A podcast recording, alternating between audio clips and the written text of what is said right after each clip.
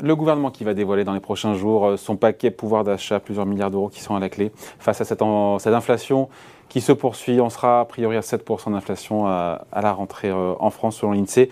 Euh, parmi les dispositifs qui sont attendus, notamment euh, pour les automobilistes, pour faire face à cette flambée des carburants, le gouvernement qui prévoit donc un, petit coup de pouce pour les conducteurs. Bonjour Laurie. Bonjour David. Bon, quand on voit les prix à la pompe, on se dit, ma foi, qu'il y a quand même urgence à faire des choses en plus. Oui David, les prix des carburants sont au plus haut. Vous l'avez constaté, ils ne descendent pas sous la barre des 2 euros, malgré l'aide de 18 centimes de l'État prolongée jusqu'à la fin de l'été ça devient donc très compliqué pour la plupart des Français euh, qui utilisent leur voiture euh, tous les jours pour aller au travail. Et c'est donc une bonne nouvelle pour les salariés puisque le gouvernement prévoit dans son projet de loi pouvoir d'achat une revalorisation euh, de la prime transport, mais aussi un assouplissement des règles d'accès à cette prime. Donc plus de salariés vont pouvoir être concernés. Voilà, c'est une bonne chose. Donc les entreprises, les employeurs vont pouvoir financer davantage les dépenses en carburant de leurs salariés. Ça, c'est très très bien.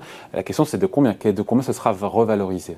Eh bien, ce dispositif est destiné aux entreprises qui prennent en charge les dépenses de carburant de leurs salariés, qui utilisent leur véhicule personnel pour se rendre sur leur lieu de travail. Pour rappel, l'employeur n'a pas l'obligation de prendre en charge euh, les frais de transport individuels, seulement à hauteur de 50% lorsqu'il s'agit euh, d'un abonnement pour les transports publics.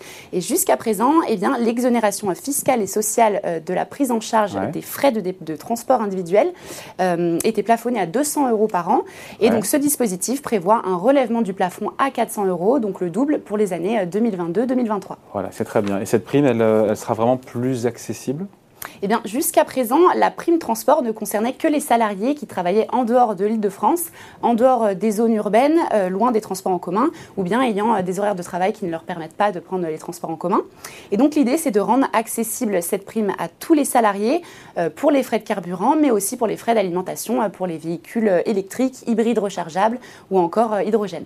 Pardon de jouer, Laurie, la mouche du coche, mais est-ce que tout ça ne va pas nous pousser à prendre plus la voiture, moins les transports en commun? Côté question écologique, c'est pas top quand même. Et eh bien justement, non, David, le but, ce n'est pas d'abandonner les transports en commun. Le dispositif prévoit de rendre cumulable la prime transport avec la prise en charge obligatoire euh, sur les transports euh, publics. Jusqu'à présent, il était impossible de bénéficier euh, des deux dispositifs et cela permettra donc aux salariés de pouvoir alterner entre l'utilisation de sa voiture personnelle et le métro ou, ou le bus, par exemple. Bon, coup de pouce sinon ou pas pour celles et ceux qui utilisent leur vélo Eh bien, tout à fait. Les utilisateurs de, vélos n'ont pas été oubliés. Parallèlement à la hausse de la prime transport, le gouvernement souhaite relever le plafond du cumul avec le forfait mobilité durable de 500 euros à 700 euros par an, euh, soit euh, environ 60 euros par mois. Et donc, pour ceux qui n'en ont jamais entendu parler, le forfait mobilité durable, qu'est-ce que c'est? Eh bien, ça permet aux employeurs de prendre en charge les frais de transport des salariés qui se rendent sur leur lieu de travail grâce à la mobilité dite douce. Donc, ça concerne euh, les utilisateurs de vélos, de covoiturage, donc aussi bien les conducteurs que les passagers, afin que, euh, ainsi que d'autres services de, mobilité partagée. Bon, dispositif, on finit là-dessus, Laurie, euh, qui s'inscrit là aussi dans la durée eh bien, pour le moment, cette mesure devrait prendre fin normalement à la fin de l'année 2023. Le forfait mobilité durable, lui, restera cumulable avec la prise en charge obligatoire de la moitié du titre de transport en commun. Et donc, le but, c'est de favoriser euh, une gestion multimodale des déplacements. Il n'y a pas que la voiture pour aller au bureau, Laurie. Tout hein. à fait. Merci, salut. Merci, David.